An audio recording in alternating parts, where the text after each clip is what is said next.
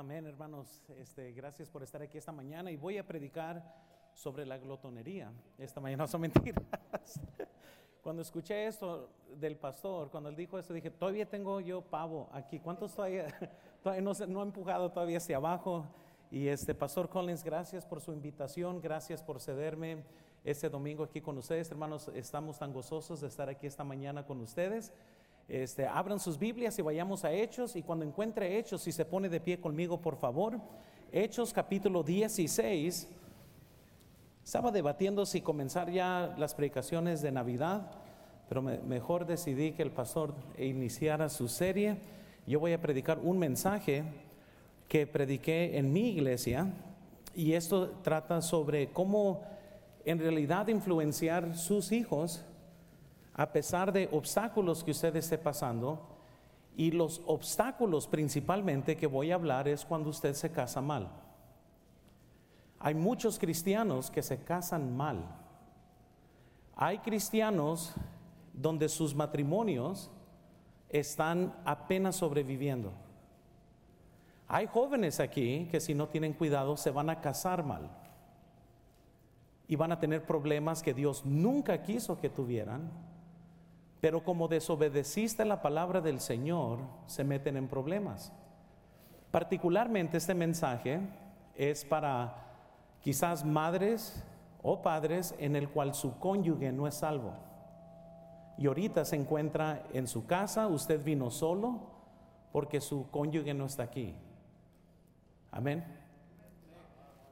Vamos a ver qué es lo que el Señor hace. De todas maneras va a haber un poco para todos. Pero mi enfoque va a ser para hacer una bendición a las familias que quizás ahorita se encuentren solos en la fe, este, madres solteras, padres solteros, eh, padres cristianos con un cónyuge inconverso. Muchos tiran los brazos en el aire y dicen, ya no se puede hacer nada. Hoy quiero animarles para que vean que sí se puede hacer algo. Noten lo que dice la Biblia en Hechos capítulo 16, comenzando en el versículo 1. Después llegó a Derbe y a Listra, y aquí había ahí cierto discípulo llamado Timoteo, hijo de una mujer judía creyente. ¿Y qué dice del padre? Pero de padre griego. Y daban buen testimonio de él los hermanos que estaban en Listra y en Iconio. Quiso Pablo que éste fuese con él y tomándole le circuncidó por causa de los judíos que habían en aquellos lugares, porque todos sabían que su padre era griego.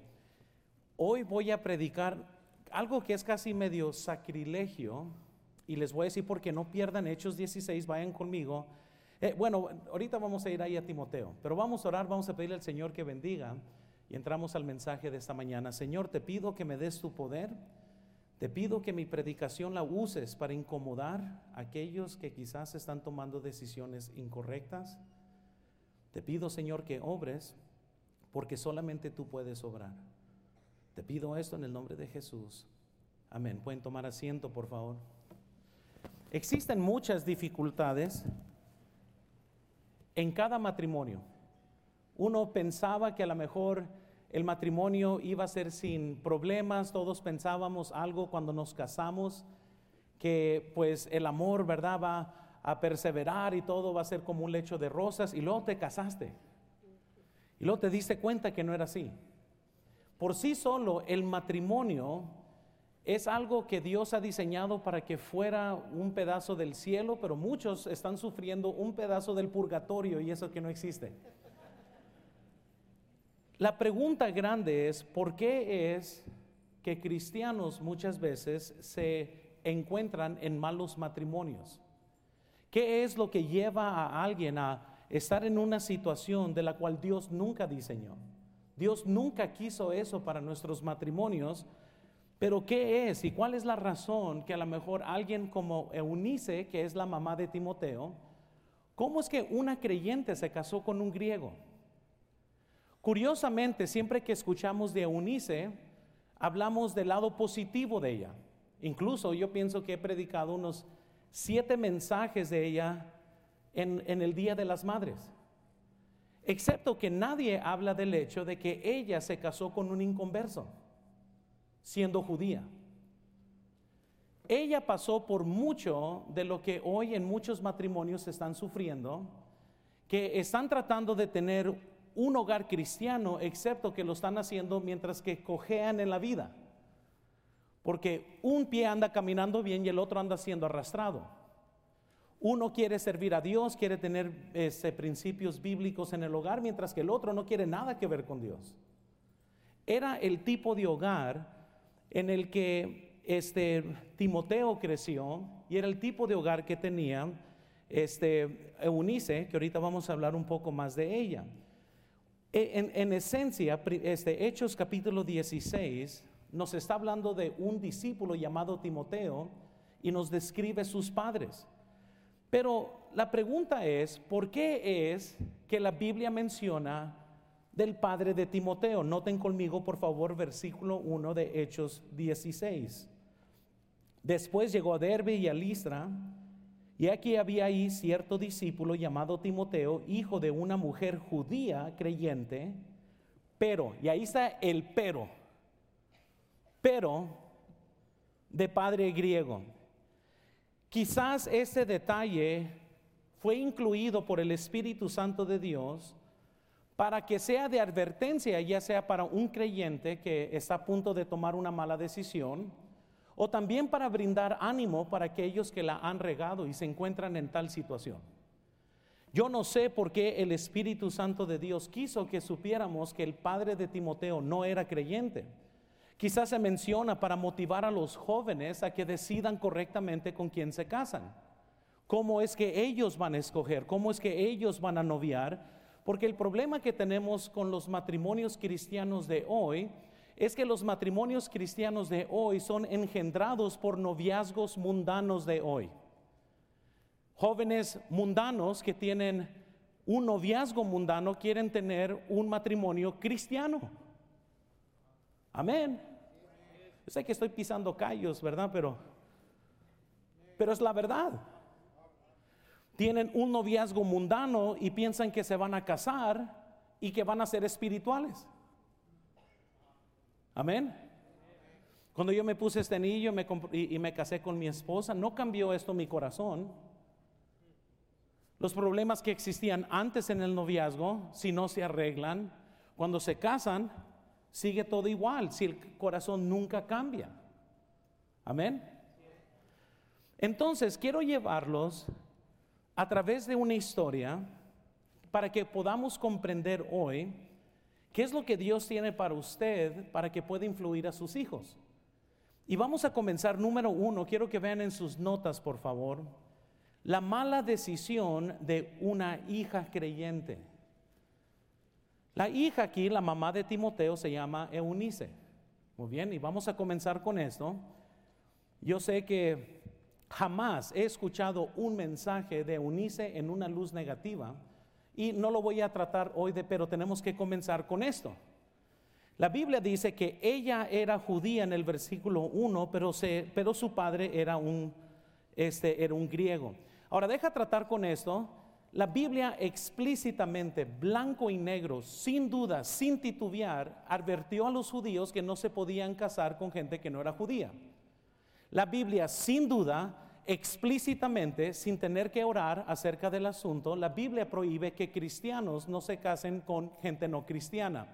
La Biblia, sin duda, sin titubear, no solo nos advierte de estos tipos de matrimonio, pero la Biblia nos dice que también, no nomás porque una persona es salva, quiere decir que debe de casarse tampoco con otro cristiano. Hay muchos salvos que viven peor que incrédulos. Hay, hay de todo. Déjales, muestro varios ejemplos de esto para que vea que no la estoy inventando, está en las escrituras. Noten Josué 23, versículo 6. Esforzados pues mucho en guardar y hacer todo lo que está escrito en el libro de la ley de Moisés, sin apartados de ello, ni a diestra ni a siniestra, para que no os mezcléis con esas naciones que han quedado con vosotros. Noten lo que dice Deuteronomio 18:9, cuando entréis en la tierra de que Jehová tu Dios te ha dado, te da, perdón, no aprenderás a hacer según las abominaciones de aquellas naciones Segunda de Corintios 6:14 dice, no os unáis en yugo desigual con los incrédulos, porque qué compañerismo tiene la justicia con la injusticia y qué comunión la luz con las tinieblas. En Deuteronomio capítulo 7, versículo 1 al 4 dice, cuando Jehová tu Dios te haya introducido en la tierra en la que entrarás para tomarla, y haya echado delante de ti a muchas naciones, al Eteo, al Jereseo, al Amorreo, al Cananeo, al Fereceo, al Ebeo y al Jebuseo, siete naciones mayores y más poderosas que tú, nota en versículo 2, y Jehová tu Dios las haya entregado delante de ti y las hayas derrotado, las destruirás del todo. No harás con ellas alianza, ni tendrás de ellas misericordias. Noten aquí, y no, ¿qué dice? Emparentarás con ellas. No darás tu hijo a su hijo ni tomarás a su hija para, su, para tu hijo, porque desviará a tu hijo de, en pos de mí y servirán a dioses ajenos. Y el furor de Jehová se encenderá sobre vosotros y te destruirá pronto. Entonces, no sé cómo Eunice, que tenía una madre creyente también, cómo es que ella se logró casar con un incrédulo. No sé, quizás es algo que le podríamos preguntar a ella en el cielo, de que la Biblia es clara que ella nunca debería haber iniciado esta relación. Esto es muy claro ya que ella era judía. La Biblia está llena de personajes que no están viviendo el ideal de Dios. Que eso nos brinda muchas veces a nosotros esperanza. Quizás ustedes como Unice ya ha tomado decisiones que no eran correctas. Usted tomó decisiones como Unice que ya sabías lo que decía la Biblia, ya sabías lo que te dijo tus padres, no te importó y tomaste una mala decisión. Las buenas noticias es que la Biblia está llena de gente como usted y como yo, que la regaron, que se metieron en una situación que nunca se deberían haber metido. Tomaron una decisión en contra su conciencia y en contra la clara palabra de Dios. ¿Y qué vamos a hacer? Porque cometiste un error, debes de tirar los brazos en el aire y decir, bueno, pues hay que irnos de mal a peor. O vas a mejor decidir arreglar tu corazón y hacer lo que Unice hizo, porque la historia de Unice no es nomás la historia de una mujer creyente que se casó con un incrédulo y ahí se acabó la vida. Es la historia de una mujer creyente que se casó mal, pero tarde o temprano en su vida arregló su corazón y decidió ser una buena influencia a su hijo y su hijo terminó siendo, hermanos, el asistente del apóstol Pablo. Amén. No importa por qué se casó mal, su matrimonio fue hecho precisamente en contra de la expresada voluntad de Dios, pero la Biblia está llena de malas decisiones que gente toma Vean en sus notas también, Dios le mostró a Amós, para hablar como ejemplo, tres visiones, una tras en otra, rápida en sucesión. Los tres señalaron grandes juicios sobre la tierra de Israel. Las tres visiones mostraron un aumento de severidad en el juicio a medida que avanzaba la primera a la tercera. Si usted lee Amós, y denle gracias a Dios que no tienen que buscar a porque no tenemos 20 minutos para que lo encuentren. Amén. Pero déjales hoy dos ejemplos en Amós. Noten por favor Amós 7, versículo 2, y vean lo que pasa. Dios iba a tratar con la nación de Israel, pero Amós ora, dice, y aconteció que cuando acabó de comer la hierba de la tierra, le dijo, yo dije, Señor Jehová, perdona ahora, ¿qué levantará a Jacob? Porque es pequeño, se arrepintió Jehová de esto, no será, dijo Jehová. Ahora, ¿por qué les estoy mostrando esto? Dios había determinado tratar con la nación de Israel porque ellos habían hecho mal. ¿Y qué hizo Amós? Amós dijo, Señor, pero tú has prometido, ¿quién va a levantar la descendencia de Jacob? Y dice la Biblia que entonces Dios dijo, muy bien, no lo voy a hacer. La razón que les muestro es porque a lo mejor estás pensando, ¿qué debo de hacer? Me casé mal, la situación está mal, mi hogar está mal, ¿qué hago? Lo que debes de hacer siempre es buscar a Dios primero. Antes de buscar cualquier cosa, busca a Dios y les voy a decir algo, un secreto de Dios. No sé cómo va a responder Dios contigo. Muchos cristianos piensan que Dios es blanco y negro Y la verdad que no. sea lo que yo he descubierto? Que Él hace lo que Él quiere. Amén. Con Sansón, que todos dicen que Él es Sansón, ¿verdad? Sansón cometió toda clase de error contra Dios y Dios lo dejó, lo dejó. Moisés perdió su temperamento y ahí quedó. No entró a la tierra prometida. Hay un, profeta, hay un profeta en Reyes que Dios le dijo, tú nomás caminas para enfrente, no camines para atrás. La Biblia dice que cuando él iba caminando por una tierra, un profeta viejo le dijo, ven a mi casa, que Dios me ha dicho que vinieras. ¿Cuántos recuerdan la historia? Él va y mientras que está comiendo aparece el ángel de Jehová y le dice, tú vas a morir porque desobedeció a Dios. ¿Por qué Dios hizo eso? Porque Él quiso. Vemos en Jeremías que la nación de Israel cometió tantas cosas graves contra Dios y Dios tuvo paciencia, siguió perdonando. Pero ¿cómo le fue a Ananías y a Zafira? ¿Cómo le fue a ellos? A lo que entendemos, nomás ellos le robaron una vez a Dios, le mintieron al Espíritu Santo una vez, no tenemos un récord de otras veces, y Dios los mató al instante. Lo que yo les voy a decir no es como, si haces eso, de seguro, de seguro, te va a ir re bien. Lo que te voy a decir es que si haces lo que te voy a decir, hay una probabilidad muy grande que Dios obre a tu favor, que eso es lo que quieres. La Biblia dice en, Sofonías, para poder tener un ejemplo aquí, Sofonías 2, noten por favor versículo 1 al 3, congregados y meditad, le dice, oh nación sin pudor, antes que tenga efecto el decreto y el día se pase como el tamo, antes que venga sobre vosotros el furor de la ira de Jehová. Ahora, ellos habían hecho gran problema aquí con Dios, estaban en gran pecado, Dios ya iba a juzgarlos y les está diciendo, búsquenme antes que venga este momento. Y noten por favor, dice, antes que el día de la ira de Jehová venga sobre vosotros. Versículo 3, ¿estamos todos ahí? Buscad a Jehová todos los humildes de la tierra, los que pusisteis por obra su juicio. Buscad justicia, buscad mansedumbre. Y noten esta palabra. ¿Y qué, cuál es la siguiente palabra? Quizás seréis guardados en el día del enojo de Jehová. Esa palabra quizás en el hebreo significa quizás.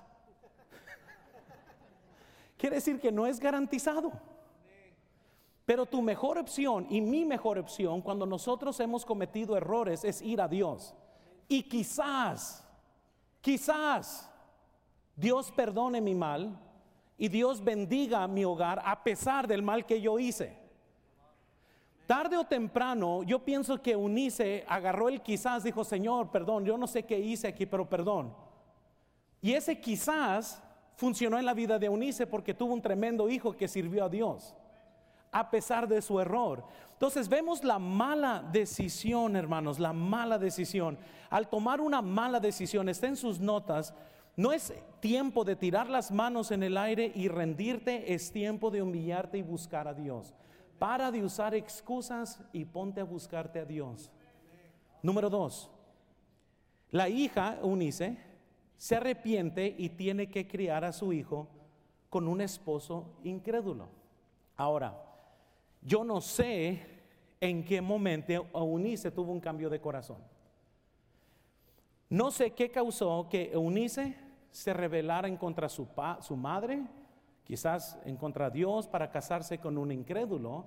Y yo tampoco sé en qué momento Unice recapacitó y decidió entonces tener un hogar cristiano, transferir su fe a su hijo, pero todo eso tuvo que tomar a cabo y, existen muchos dolores de un hogar y cuántos estamos de acuerdo, el tener hijos es uno de ellos, amén.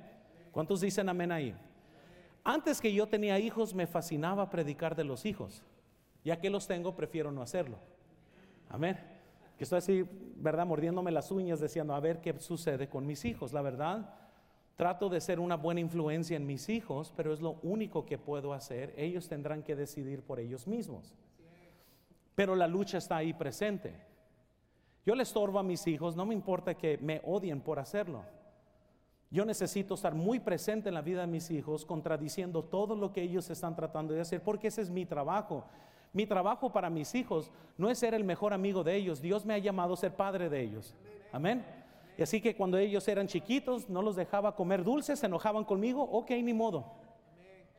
Y ahorita que están grandes, que quieren ejercitar su voluntad, no, no, no, aquí te vas y no te gusta, no, está bien. Cuando cumplas 18 años, Puedes hacer lo que sea, pero fuera de mi hogar, porque yo y mi casa serviremos a Jehová. Yo y mi casa. Quiere decir que todos los que vivimos aquí dentro de esta casa vamos a servir a Jehová. E, este, no, no, no queremos tener una casa parcialmente, pero uno trata y vamos a ver qué es lo que Dios hace. Amén. Para entonces yo pienso que los problemas entre Unice y su esposo comenzaron a crecer, pero fue, pienso, por Timoteo. Y, y déjales digo, hermanos, ¿qué pasa cuando un católico y un cristiano se casan? Se casan y al principio todo está bien, se ve bien, hasta que tienen hijos.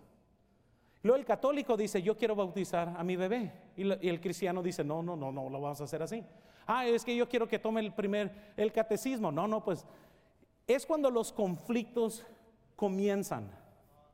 Estos conflictos, el tener hijos, trae conflicto matrimonial, el cual comienzan ambos a tratar a buscar a quién? A Dios.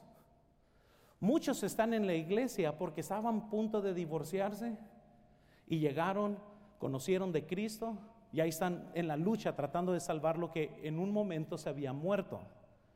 Pero ¿qué sucede cuando en un matrimonio están buscando a Dios, excepto que ambos tienen un Dios diferente?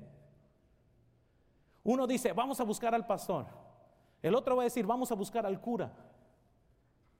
Vamos a hacer eso y comienzan los conflictos porque ahora sí, es muy diferente entrar a un matrimonio donde, bueno, yo te apoyo, tú ve a la iglesia, yo aquí me quedo y, todo está bien, pero cuando nacen hijos, es cuando ahora sí comienzan los conflictos de qué es lo que nosotros vamos a hacer, pero creen las cosas diferentes y regularmente el que no es salvo se endurece en contra de las cosas de Dios.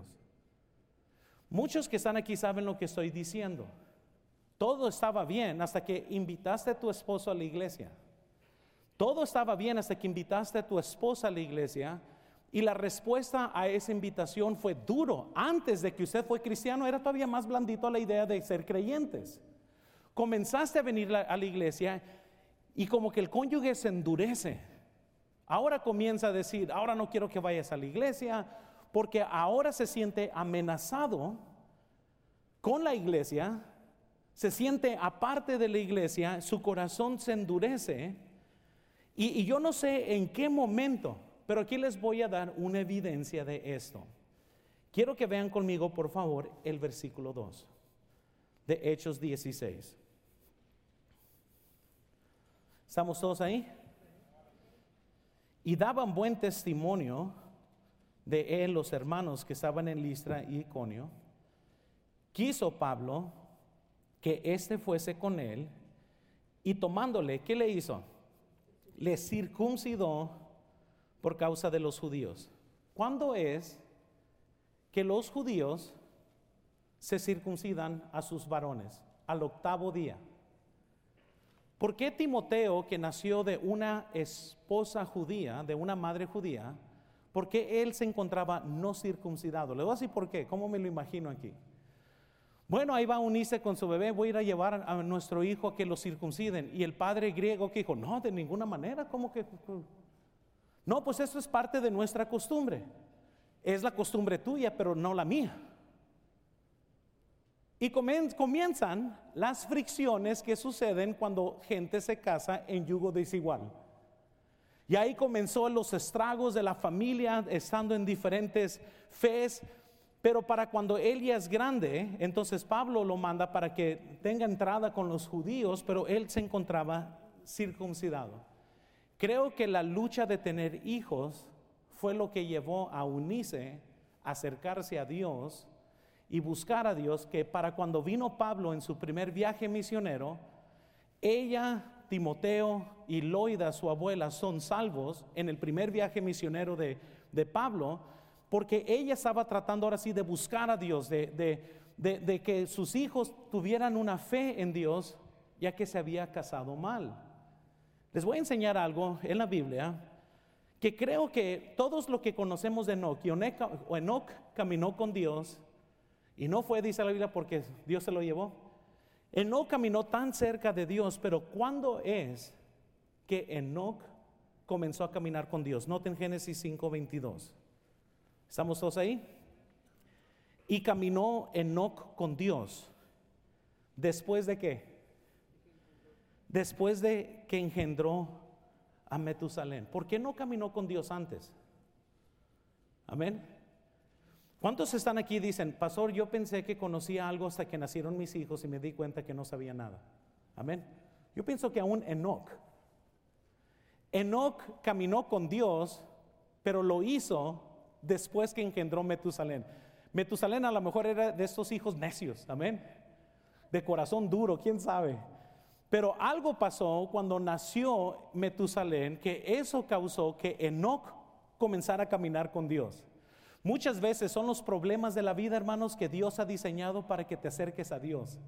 Y si eso es un hijo rebelde, si eso es un matrimonio débil, si eso es un trabajo que Dios te cierra las puertas, yo no sé qué es lo que Dios tiene que usar en tu vida, pero los problemas Dios los diseña para, para hey, ven, camina conmigo. Ah, con que me quieres ignorar, vamos a ver qué es un problema de trabajo te va a causar. Ah, vamos a ver qué es lo que sucede con un problema de hijos. Vamos a ver, porque déjales digo, nadie se burla de Dios, Él está en control de todo esto. Entonces vemos que Eunice, tarde o temprano se arrepiente, es salva en el primer viaje misionero de Pablo, cambia su corazón, cambia su disposición con Timoteo. Ahora noten tercero, por favor, rápidamente. Y luego vemos una buena influencia no es, no es limitada por obstáculos. ¿Cuál es el obstáculo que entonces se enfrenta a Unice? Es de que tiene un esposo incrédulo. Hermanas que no tienen esposos aquí presentes, tu trabajo es más difícil. Hermanos, si te encuentras aquí, tu esposa no es salva, tienes un trabajo más difícil, sin duda. Pero yo no estoy aquí para decirles que se den por vencidos. Estoy aquí para decirles que tienen que seguir luchando. Quizás ustedes aquí con su esposo, con su esposa, pero él está aquí simbólicamente. Es decir, él nomás está en cuerpo, pero en realidad su corazón ahorita está allá en el bar o está en un pecado. Y, aunque estén los dos juntos, usted sabe, uno de ustedes sabe que es el único que está trabajando por tener un hogar cristiano y el otro o la otra, no les importa si es cristiano o no, bueno, vienen a la iglesia, hacen todas las costumbres cristianas, pero hasta ahí llegó su cristianismo. Eunice no fue limitada por su obstáculo de tener un esposo incrédulo. Dice la Biblia en 2 Timoteo 1:5, trayendo a la memoria la fe no fingida que hay en ti, la cual habitó primero en tu abuela Loida y en tu madre, ¿quién? y estoy seguro que en ti también. Segunda de Timoteo 3:14, noten. Pero persiste tú en lo que has aprendido y te persuadiste sabiendo de quién has aprendido y que desde qué, qué edad? La niñez. Has sabido las sagradas escrituras, las cuales pueden hacer sabio para salvación por la fe en Cristo Jesús. Otra vez les digo, yo no sé en qué punto cambió eso, pero déjales digo esto. Aquí estaba Eunice enseñándole a su hijo Timoteo de las escrituras a pesar de que su padre era incrédulo. ¿Qué excusa tienen ustedes por no ser un buen ejemplo a sus hijos? Muchas veces los hijos tropiezan más sobre los padres que sobre el mundo. Muchas veces, hermanos, nuestros hijos sufren porque los padres no están bien. Y aquí vemos una madre que siguió luchando, siguió intentando, a pesar, a pesar de las dificultades de tener un hogar en el cual uno del matrimonio no es salvo. Nosotros no tenemos excusas para darnos por vencidos en nuestros obstáculos. Hay hijos que tenemos que guiar, hay un matrimonio que tenemos que orar para fortalecer. Hermanos, no se den por vencidos. La nación de Israel habían cometido un grande error y le tuvieron miedos a los, miedo a los hijos de Anac y no quisieron obedecer a Dios y dijeron, no, tenemos más miedo y temor de los gigantes que de ti, Jehová. No queremos entrar. Los diez espías se quejaron contra Dios. ¿Y sabes cuál fue el castigo que Dios les dio 40 años en el desierto? Pero ¿saben algo, hermanos? ¿Qué hiciera usted y yo en los 40 años en el desierto, la mayor parte hubiera dicho, no, pues aquí me doy por vencido, el desierto ya es pesado. Pero ¿sabes lo que yo pienso que mantuvo a Israel siguiendo? Que Dios le dijo a Israel, ustedes no van a entrar, pero tus hijos sí. Y miren, yo no sé qué error han cometido ustedes, que los ha metido a un desierto yo no sé cómo está su matrimonio, pero lo peor que pueden hacer es darte por vencido y parar de luchar por tus hijos. Tienes que seguir porque a lo mejor uno de ustedes es de buena influencia a sus hijos. Porque si usted se da por vencido, va a afectar a sus hijos más de lo que usted piensa. No, pero es que no conoces, pastor, mis hijos son bien duros y esto y lo otro. Sigue luchando. Sigue caminando. Sigue orando. No te des por vencido. Note número cuatro, por favor. Luego vemos, después de todos los obstáculos, vemos a un hijo que termina siendo el discípulo menos probable. Y aquí vemos entonces ya lo que Dios comienza a hacer en la vida de Timoteo. Y él era el menos probable. Aquí noten conmigo, por favor, lo que dice el versículo 2 de Timoteo en Hechos 16, y daban buen testimonio de él los hermanos que estaban en Listra y en Iconio.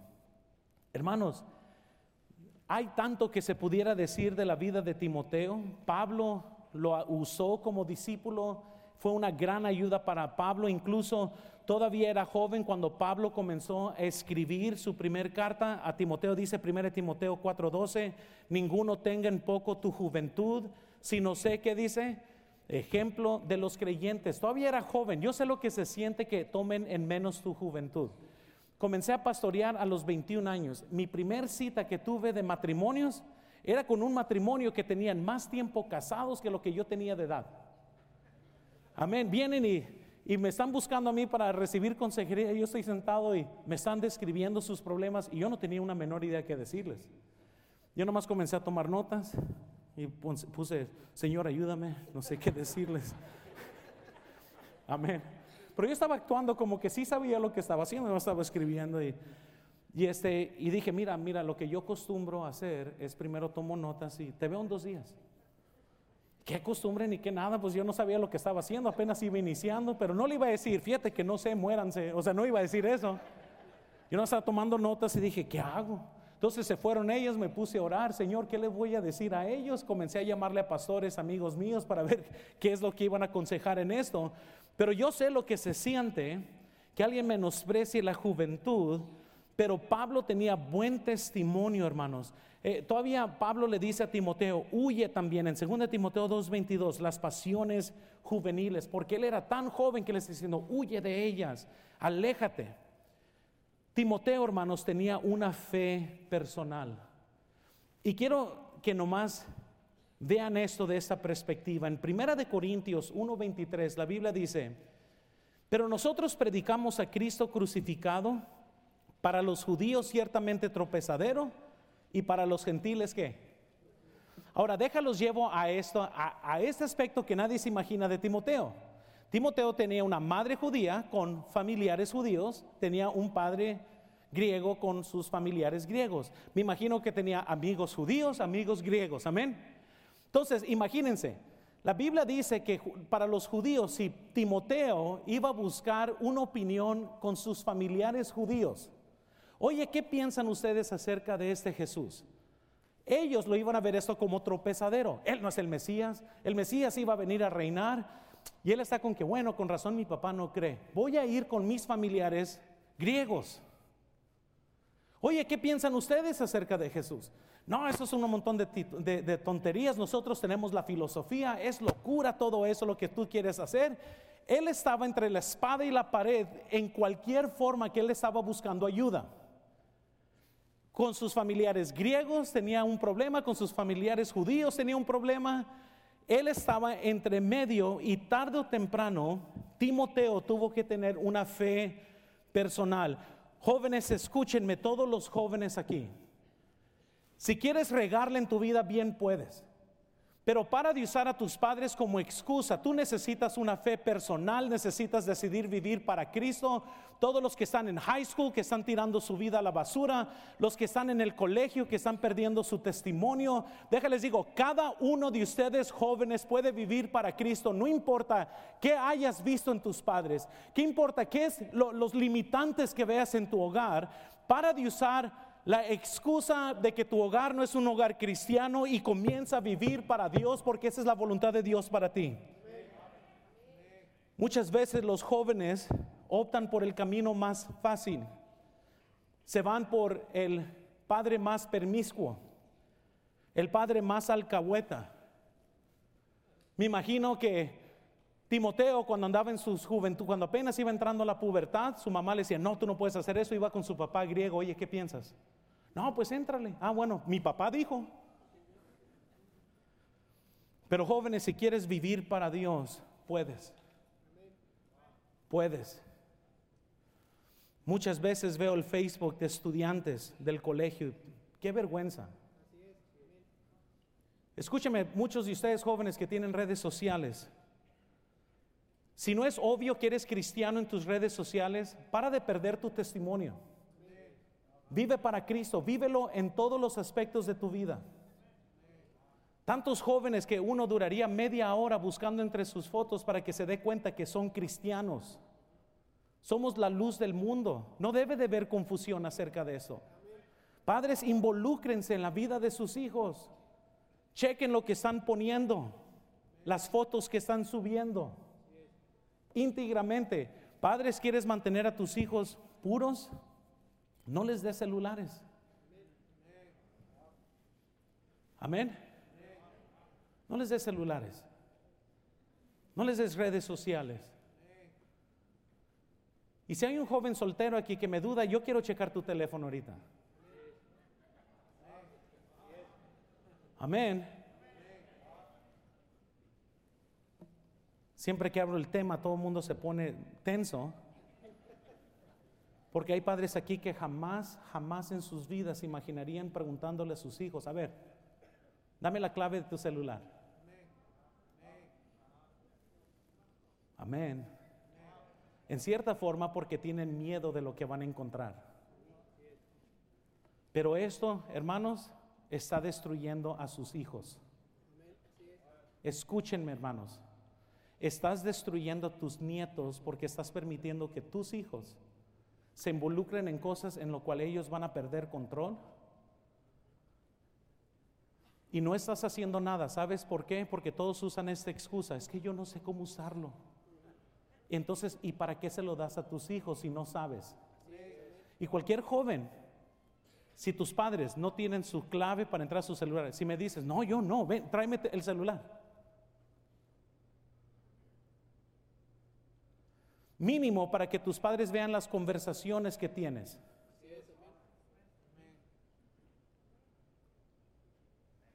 Eso es algo serio, hermanos. Una vez está predicando eso y me dice, ay, pastor, ¿que no confías en tus hijos? No. Amén, pues no. Muy sencillo.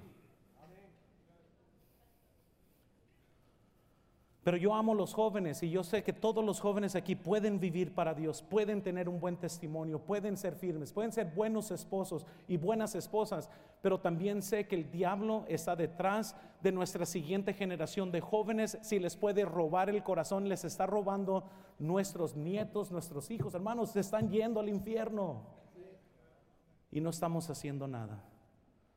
Quiero terminar con esto y vean número 6. ¿Qué podemos aprender de todo esto? Primero, hermanos, las malas decisiones no tienen que ser el fin de tu historia. Y otra vez, si yo no sé qué pasó con Eunice, no sabemos todos los detalles, Pero lo que sí sé es que Eunice no es conocida por su mala decisión. ¿Saben por qué? Porque el producto fue tan increíble que todo el mundo ignora su mala decisión. Todos nos enfocamos en qué tremenda madre que extendió su fe a su hijo. Y todo el mundo se enfoca en eso porque el fin de la historia de Eunice no fue la mala decisión de casarse mal. Nadie se enfoca en eso. Si usted, ha, si usted ha tomado una mala decisión, no tiene que ser el fin de tu historia. Pone un punto, comienza un nuevo capítulo. Y ese capítulo se va a llamar ¿Cómo te arrepentiste? ¿Qué es lo que Dios hizo después?